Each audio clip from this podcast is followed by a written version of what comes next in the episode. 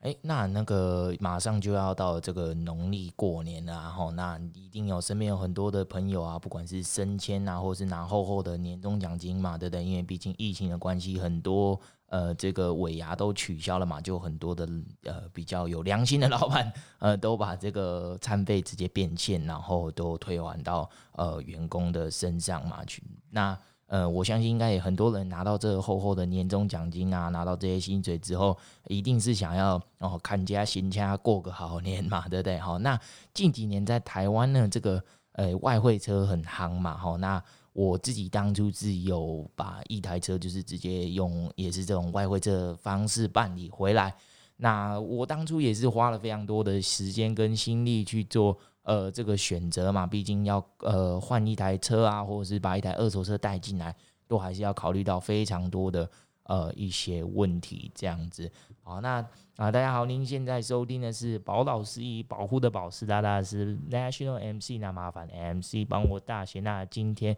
呃主要的节目内容就会是如标题所写的是要跟大家讨论有关于美国外汇车跟二手车的一些选择啦。哦，那毕竟这。呃，不像是去呃菜奇亚看看你是要挑酸亚的五六点还是巴拉，然后那就不太一样嘛。然后毕竟是把一台可能是呃破百万的一台车直接从呃国外的方式带进来这样子。那我们今天有很有很高兴可以邀请到我的朋友 Eric 来这边跟大家分享一下，因为毕竟呃 Eric 在车方面是。呃，比我专业的非常的多啦。好，那我们请 Eric 帮我们自我介绍一下。大家好，我是 Eric。哎、欸，那哎、欸、，Eric，Eric，现在呃，你是从事什么样的职业啊？哦，我是职业货柜车驾驶。哦，所以驾龄应该是超过十十年，十年嘛，对不对？呃，如果你全部的车种都算的话，是超过。超过，所以哎、欸，全部的车种是一般的自行自行的这种小客车之外，然后你们普通在开的大货车是还有再分细分下去嘛？啊、呃，当然有啊，就是小客车，再上去是大客车，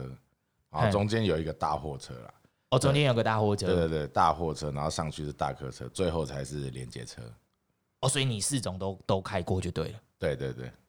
欸、可是我光你笑脸笑脸，那四种都开过，驾龄还超过十年，那那不就是刚开始可以开车的时候就一直有在接触车子了？哦，我十八岁生日那一天就拿到驾照了，就拿到驾照，然后就。就一直都有在接触车就对了。对对对对。好，那我我我可能我可能比较惨哦，因为我我拿到驾照之后是到美国到一直到我呃找到工作我才有去买车，才有真正再回去碰车子哦。就拿到驾照之后就呃可能手把它背在后面绑起来了，就没有开车，一直到我在美国找到工作。那还好，美国驾驶环境是对呃驾驶比较友善的啦，比较不会那么的呃在台北都市里面开会给人家那么。那么的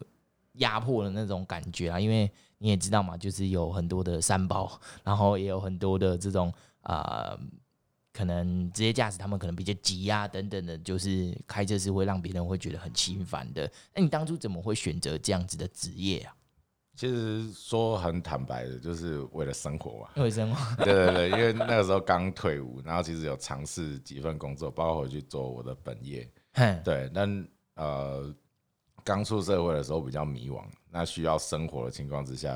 啊、呃，来钱最快就是做自己最擅长的事情。哦，确实是这样啊。对对对哦，OK，那哎、欸，我听说这个执照很难考、欸，哎，就是你你当初有怎么样特别练习吗？还是真的就是很靠感觉？这也是蛮吃天分的一个工作，这样子。其实大家在大部分人，我想都有小客车自用小客车的驾照。那、嗯呃，以这个为基础的话，来比喻一下，让大家就可以体会得到。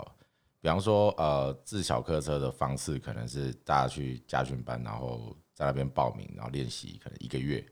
OK，对。那接下来在考试的过程当中，呃，如果说一个考试梯次它有二十个人的话，嗯，其实大部分的人他都可以在呃，比方说可能二十个人里面有十八个人是第一次就考过。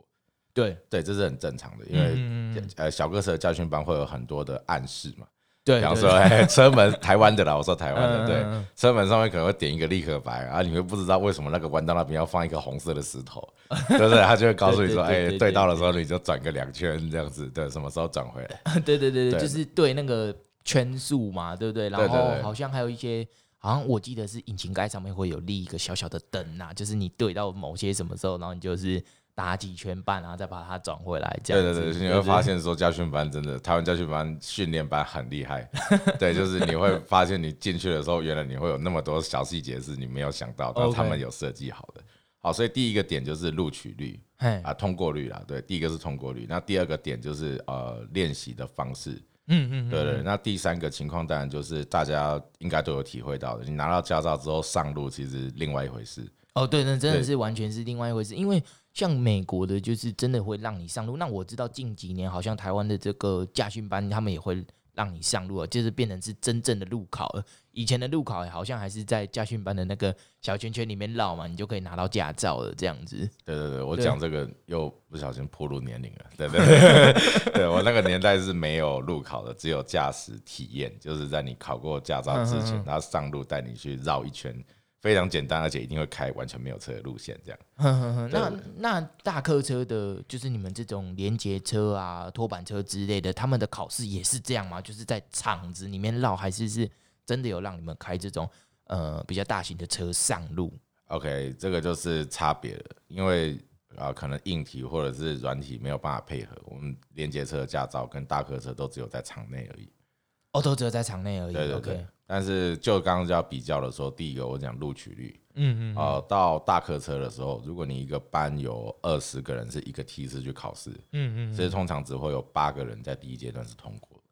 哦天哪、所以录取率跟就是这个完成率的部分都都相对低的很多嘛。对对对，其实只有在场内是没有路考的，这 OK 是在大客车的阶段而已。那到连接车的时候，我非常有印象。嘿啊，我们在北部的话，其实那个时候我是到呃台北市监理所，就是树 林监理站，嗯嗯对那边去考试。那我们那次考试的时候，也差不多有二十个人。哦，对，另外一个很特别的是，如果你在考小客车驾照的时候，你身边的人可能有七成以上跟你年龄是差不多的，对对对，因为对很多人是过了十八岁、二十岁，就或赶快是去考啦。对，啊或者是像 Gavin 这样，哦，我现在终于有自己的工作了，所以我要买车了，所以那年对龄可能会比较低一点。但是你在呃考大客车或是连接车驾照的时候，其实有很年龄上是有很大的落差，你会看到刚退伍的人，嘿，你就会很看年轻的，对对对，你会看到呃，因为台湾的驾照考试是有分阶段的，是对，所以呃，很你比较不会看到十八岁的可能在考大客车或连接车，因为他必须要拿到自小客车驾照一段时间。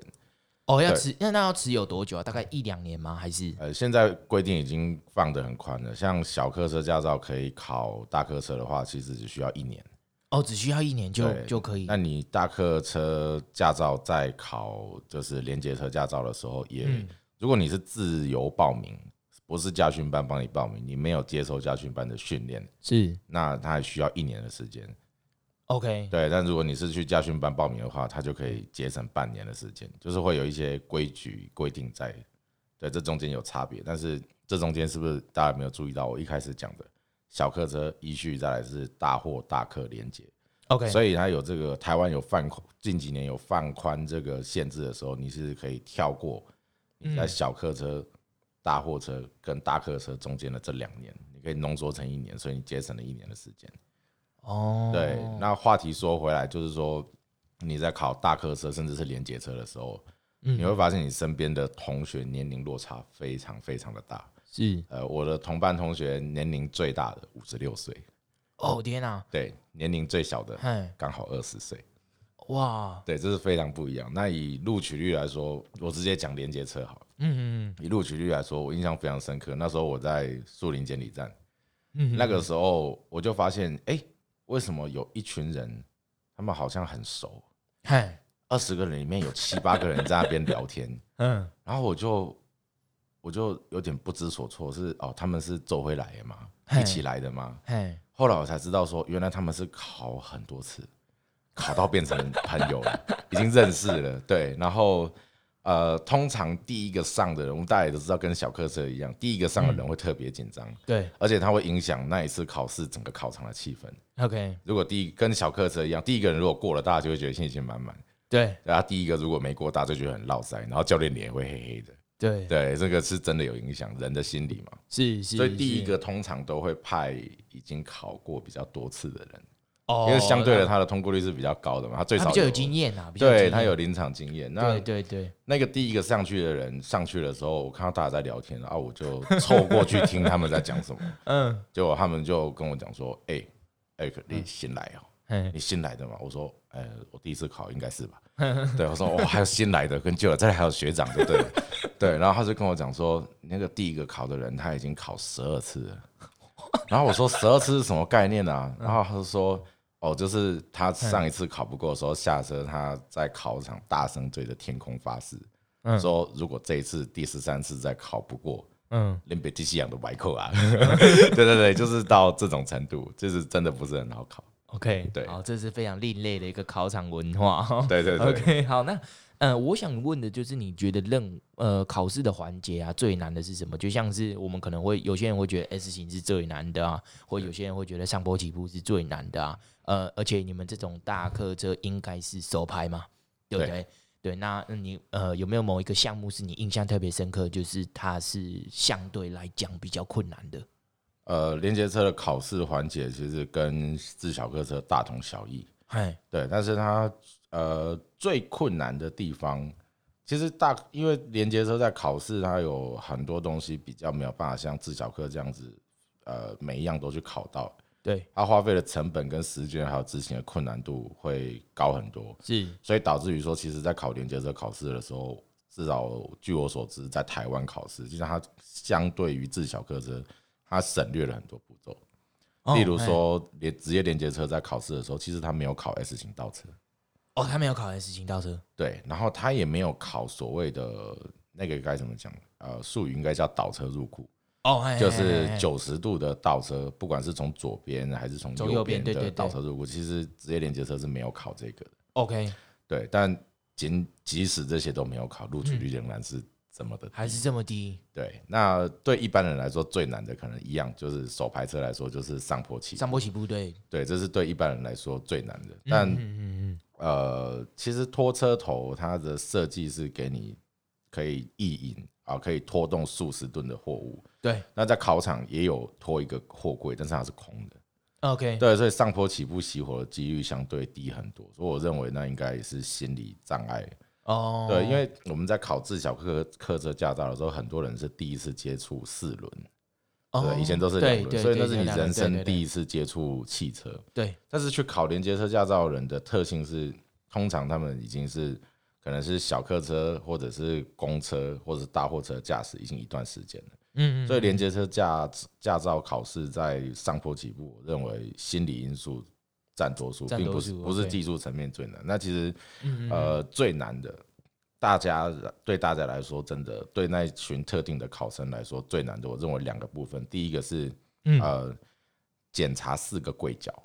嗨对，呃，其实我们在真的在路上在开的时候，货柜放到车子上面，呃，一般人可能会觉得那个是车子或是车子的身体车台，对那其实我们那个叫板架，嗨，而车头跟板架是分开的，只是 OK 它平常在路上是连在一起。嗯嗯嗯对，那柜子放上去之后，其实有四个角落都有栓子，要把它栓上去，这样货柜才不会就是嗯，不会移动了，对，哦不会移动，不会喷掉。那在家训班的时候，我们不做真正的动作，但是你必须要手要去摸那四个角落，哦摸给考官看，就是代表说，哦，你是你有去检查嗯你有那个观念在检查，但是大家紧张的时候都会忘记，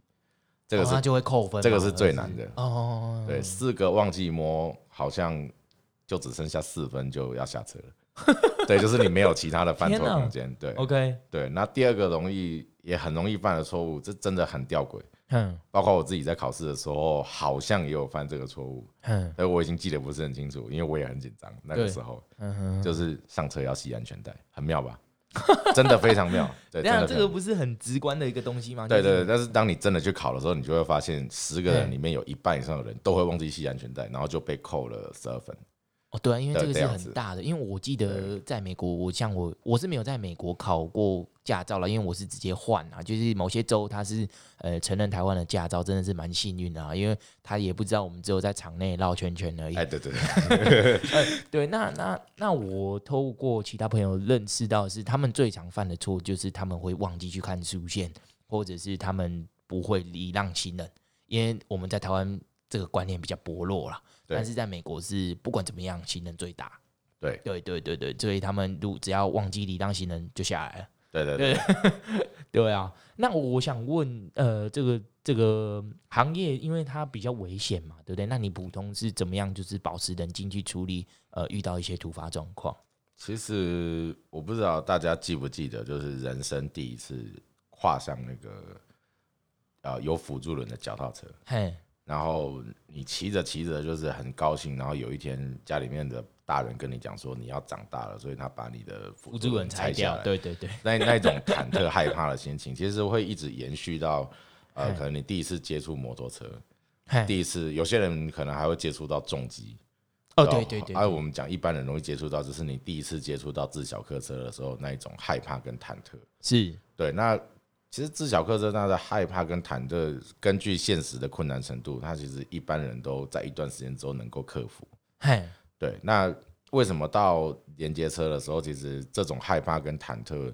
呃，的的确确有一大群人是他驾照考过了，但是他没有办法真的去驾驶，嗯，就是那嗯个害怕跟忐忑。那其实我认为比较传奇的说法是说，有些人心理素质就比较强啊，或者对是有天分的。我但我认为，呃，我个人不是这样。嗯嗯嗯，对我个人是，呃，那个就是你职业生涯发展跟工作发展上面遇到的其中一个障碍。嗯，对，也许跟坐办公室比较不一样，但是这都是我们这个工作会遇到的障碍。对，那最重要的，我认为其实还是心理素质。还是心理对，素质为什么你有办法嗯应付？我个人的方式是我想到老婆、小孩，嗯嗯，对，家里面需要这一份薪水，对呃，尤其在你刚是刚就是付出了一大堆努力跟决心，好不容易可以上路的时候，是，你就是想到家里老婆、小孩，好生活，彼此未来的需要等等，是，对，所以你自然而然就会心甘情愿的去做到，比如说小心，嗯嗯，然后学长跟老前辈的叮咛啊，该学的事情，甚至是你自己会去想很多问题出来问，是，因为你不愿意就是赔钱，甚至是呃有一些高风险的事情发生，嗯嗯，所以我嗯我对这个问题的答案还是心理，我个人是不是因为我是天才，是对是是，是因为我是很爱我的老婆小孩，是是是，对，自然你就能克服。是我相信，就是有很多的这个职业驾驶，不管是驾驶这个自小客车，或者是像 Eric 一样是开这种比较大的、大的大客车啦。对，那我我有看到很多的这个小黄的司机，他们也会在车上放一些可能佛像啊等等的。那我相信他们应该也是为了取得这个心灵上面的一个平静跟慰藉，所以他们才可以比较冷静的去面对呃很多的突发状况嘛，对不对？应该是差不多的概念啊。对齁对对，好了，那我们要回到我们今天就是想问的这个主题啦，是有关于这个外汇车的一些问题。那我们这边刚好有准备几个，呃，我当初也是花了很多时间研究的几个问题哈。那呃，我最想问的就是，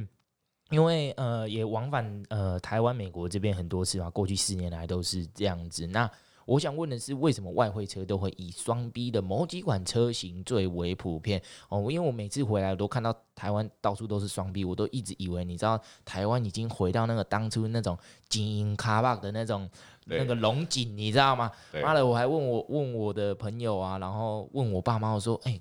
哎、你们不是都说经济不好，然后钱很难赚吗？啊，怎么大家二十二 k、二十四 k 帽子扣下去，大家双 B 一样可以开，对不对？对我我知道加油可以加三百块而已啦，但是 但是也还是很贵嘛，对不对？一台车，对不对对？，哎呀，呃，是这一方面哦，其实也是心理问题啊。哎，心理问题哦，对，因为有有有一句很有名的电影台词，我很喜欢哦。其实它嘿叫做那个台词就一句话，叫做“其实剧本早就都已经写好了”。哦，嘿嘿，对，嘿那嘿翻成我们大家比较熟悉的的的术语的话，可能就叫市场需求。哎尤其今天无论有钱没钱，很多很多不要说台湾人了、嘿华人其实呃对双 B 的认知就是成功人士的象征。嘿，对，那其实不管你有钱还是没有钱，其实很多人那一大群的市场的人口其实都想要开双 B，嘿，但哎真是的只是这是样，对，所以只是刚好说，哎、现在因为天时地利人和，外汇车进来了，嗯，嗯嗯那嗯自然呃，比方说我告诉你一个欧洲很冷门的品牌，例如说雪铁龙。我告诉你，它哦，它多棒，大家要重新认识它，然后哎它外汇多划 算，多划算。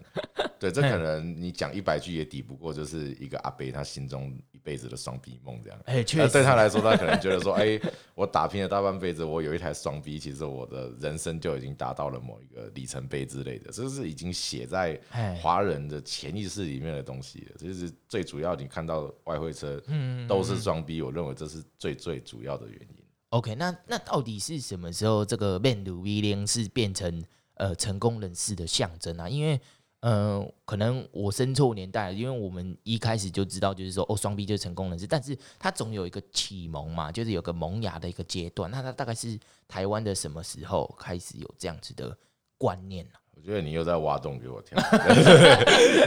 其实我觉得台湾人很台湾的历史，让我们民国一百零九年。嗨，所以台湾建国一百零九年，所以其实你可以从历史的角度上面去看哦。嗨，最早最早，其实台湾在发展的时候，我们是一个很小的小岛，对，我们跟外界的联系其实真的不是那么的强。嗨，对，让我们可以认识到这个世界的方式，无非就是物质，对对然后对对，电影或者是口耳相传，这个是最早最早台湾人可以接触到外国人的对文化的方式。嗯，嗯对，嗯那其实食衣住行娱乐啊，吃过来就是行，就是交通。嗯对，嗯像我嗯们嗯很早年，我们阿公啊、阿昼那个年代，其实哦，没有听过人家讲说，哎、那个人家里面有一台脚踏车，哇，是很不得了的一件事 情，对嗯不对？那个阿公牌脚踏车，所以汽车也是一样，啊早期汽车还是奢侈品的时候，是台湾人，我我个人的认的观点认为啊，台湾人对汽车高级进口汽车的认知从公部门开始。哼 哼哼对，那早期啊、呃比方说总统府啊、行政院啊、各个公家部门，甚至是警车对哦，他们开始哎、诶会去用一些呃进口的汽车。对，对，那他们嗯又很喜欢买黑色的，对，对然后又都是洗得很干净，然后很有派头，所以这自然而然在我们的我们自己的祖先那一代，他们就看到说，哦，就是哎、诶你看做官的都是哦桃花掐，哎，对不对？那确实啦，呃，嗯嗯嗯嗯某种程度上来说，双 B 确实妥善率跟品质都是非常不错的，是，所以这个一代一代这样子传下来哦，就会变成说，其实嗯嗯嗯嗯，即使是到我们这一代的年轻人，包括八零后、九零后，我相信还是有很多人就是对双 B 的印象，就是在台湾这个环境里面都是非常好的嘛。对不对对对，就是只要你开它就是很棒，然后就是成功，啊对对就是呃可能甚至有人会觉得开这个车子去谈，可以谈到谈不下来的生意等等之类的嘿，这个已经变成一种大环境的文化了。 OK，所以对它对已经变成一种信仰的感觉了哈。那对对呃，对，其实路上的 raffle 也很多啦，或许哪一天我们的孩子们都会觉得，哎，raffle 才是成功人士的象征嘛，对不对？因为 raffle 一台也贵贵的哈。对对对对 对。 OK，那呃，就是他，你刚刚有提到，就是他们的车子的妥善率比较比较好嘛，对不对？那其实呃，我们路上看到的，哎，CP 值较高的哪几种车款会会比较普遍啊？其实我觉得要说坦白话，不说好听话的话，嘿，我们想象一下、哦，当今天我我做个假设，嘿，例如说，我其实只买得起，例如说我的经济能力只买得起嗯嗯，小米的手机，嘿嘿，对，不是小米不好，这是它比较划算。是，但是我今天很羡慕我的同学有一台 iPhone 的时候，我硬要去买。那大家都知道 iPhone 有分很多种等级，对对对对那，对我来说，对我的经济跟生活影响最小，但是我又能够满足我的这个欲嗯望的方式，我可能就是买了一台 iPhone SE，哦，对对对，或者对嗯是 iPhone 可能容量最小的、荧幕最小的机型。对对对，对，但是呃，当今天我拿到 iPhone 之后，其实我手机拿过来放在桌上，我都是荧幕故意朝下放，因为一林样北是啊林北买起捧购嘛。对对对不对对？对，对谁在乎的？至少我是对捧对够了。对对那十一 Pro Max 又怎样？那个叫阿呆，对不对？我一定这样讲，阿呆才买那对嗯个，对就是钱多人傻，这样就是一定会是这种心态。 那所哎以也是人的心态问题啊。当今天像刚刚 Gavin 讲到嗯 RAV4 其实很贵，嘿，那我讲真的，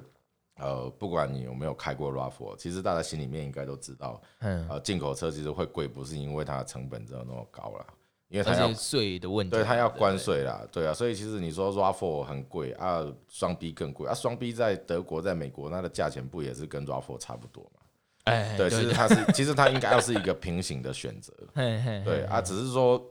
呃，当今天我必我在我就在台湾，我没有办法，我要买双 B，就是它就是进口的，就是比较贵的时候，嘿，那这个时候我去买一些呃最低阶或者是倒数第二阶、倒数第三阶的车型的时候，对，对，那我是不是就跟刚刚我硬要买 iPhone 那个观念是一样？不要说每个人都是硬买的、啊，但是最少因为它真的很贵嘛，对啊，它的对，单不要说贵，它单价比较高，相对就是很现实比较高，所以我去买一个这样子的等级的时候，相对的是对我的生活影响是最小的。它嘿，啊对一般的人，除了车迷之外，对一般的人来说，我相信你开一台 C 三百跟 C 六三，其实一般人看不出有什么差别，但是那个价差可能两倍 到三对倍。对，真的是所这以样，为什么 C 三百满街跑？嘿，对，为什么比方说 CLB 啊三百满街跑，你为什么对不会看到 CLB 四百？哦对，因为它的嗯 CP 值可能不是最高的，然后再加上就是台湾人用车的观念，嗯老父一辈总是比较保守，说虽然我们要用好的东西，但是我们比较标新立异。哎为什么？因为你跟大家一样，他们的观念呢、啊你跟大家一样，你会获得一些好处。嘿，那以汽车来说的话，大家都买 C 三百，你也买 C 三百，只要销量大，嗯对，养车成本就比较便宜。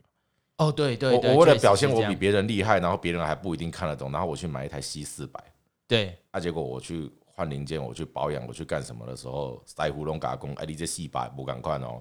对，还一罐油都还贵两百，啊，我都头壳爸爸。哎，真的是这样， 对对对，就是这样。所以为什么这是这有点像那个羊群效应啊？当今天已经有对一群人在买某个等级的双 B 的时候，对就会有越多人去买一样的东西。嗯嗯嗯嗯对。 OK，所以所以我们应该日后也还会再看到越来越多的这样子的同的车款进来啦，因为呃，我是有那时候办理进来的时候，车厂是有跟我讲说，你要选一个就是比较热门的车款，因为这样验车也比较会过啦。当然，就是就是台湾有的的车型验车也比较容易过啦。那你如果去挑什么，可能呃，你去挑野马，或者是去挑那个雪佛兰的黄蜂啊，去选那种 CC 数特别大，然后很少人办进来的，那那通常都会是比较危险、比较不会过的的的车款，或者是你会花更多的钱，更多的时间。对对对，才会拿到你的车这样子。对对。哎，那我我想问哦，就是外汇车的选择应该是拿哪些东西做一个基准啊？基准嘿，做一个基准，就是你在选择车辆的时候，因为刚刚有讲到嘛，就是如果它是很冷门的车型，那对基本上就是很难办理进来。对那我想问，还有那假如说我选择了一个热门车型好了，对，那还我我身为一个就是之后的驾驶，我应该还要再看哪一些东西，我才可以知道就是这台车的妥善率是很好的，那它也不太会掉价，我之后要转卖脱手或什么，就是有有没有哪些东西，呃，可能是它的配备啊，哦，或者是它的一些可能车色啊等等这些东西，是不是都是应该要纳入考量呢？当然当然，但我讲的不是标准答案哦，是我嘿个人的观察跟建议。嘿，我认为，呃，挑选完你要的厂牌跟车款之后，第一个重中之重的，因为这里是台湾，嘿，不好意思，是车子的颜色。哦，车子的颜色，对，而且什么车子搭什么颜色非常重要。哦，对嘿嘿我，嘿我打个比方，如果你买了一台亮红色的法拉利，嘿，那也许没有人会觉得说你车子要卖的时候啦，会掉价，对哎不怎对么？样之类的等等问题，大家觉得哎、这很正常。嗯，可是如果你今天去买一台大红色的 Camry 的时 候，也许，也许就是当然车主自己喜欢就好，但是你确实必须要考量到哼，日后你要卖车的时候，不管你是自售，甚至你是丢给车商，嗯嗯嗯那个价钱绝对都是不一样的。 ，OK，对，一定是比较差的，而且呃，哪怕是你在保修的时候，比方说你滑倒了，嗯嗯嗯，好，那我现在要去回去原厂，我要做一个补漆，对，对，那你跟 s- 卡原厂的烤漆师傅说，我菜是 Toyota Camry 啊，日规原厂的红色，那个师傅可能烧烧头还要想一下，哇，那个红色是哪一个色号这样？对，因为台湾可能比方说 Camry 大部分都是下面间白色、黑色嘛，对不对对？对，都是对小，黄的黄色，所以对所以车色是是很确实会影响到价钱的。哦，确实会影响到价钱。对对 OK 对 OK，对，除非说那台车你买了，你要知道传给你的孙子、嘿嗯啊，，那你可能有那个决心，你就无所谓。但是这确实有很大的影响。 OK，那对那可能就是在卖的时候还要再特别去贴膜，把它贴成黑色或什么的，这样可能还 就是还要自己再烧一笔才可以把它转售出去嘛，哈。对啊，所以我觉得，如果说你真的很喜，我很喜欢那个某些特定颜色，我觉得倒不如你要观察一下。比方说，双 B 大家都喜欢买黑色的，对那近年可能会有一些咖啡色，或是暗夜蓝，或者是白色的车款。对对对，基本上，呃，你看跟你买同样款式嗯跟品牌的车型，大部分的人买什么颜色，你就买那个颜色。嘿，你真的不喜欢，你用贴膜的把它贴成你喜欢的颜色，然后去监理站变更行照。对等到你要卖掉的时候，你把你的膜撕掉的时候，哎、对你的车漆还比别人新。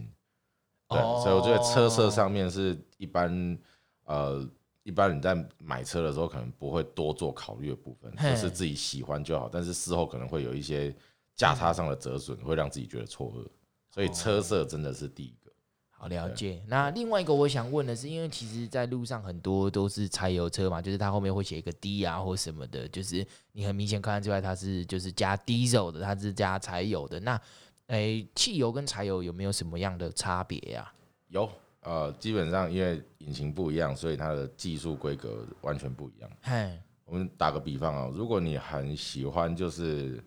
呃，你很喜欢加速感快一点，嘿，然后喜欢那种就是呃，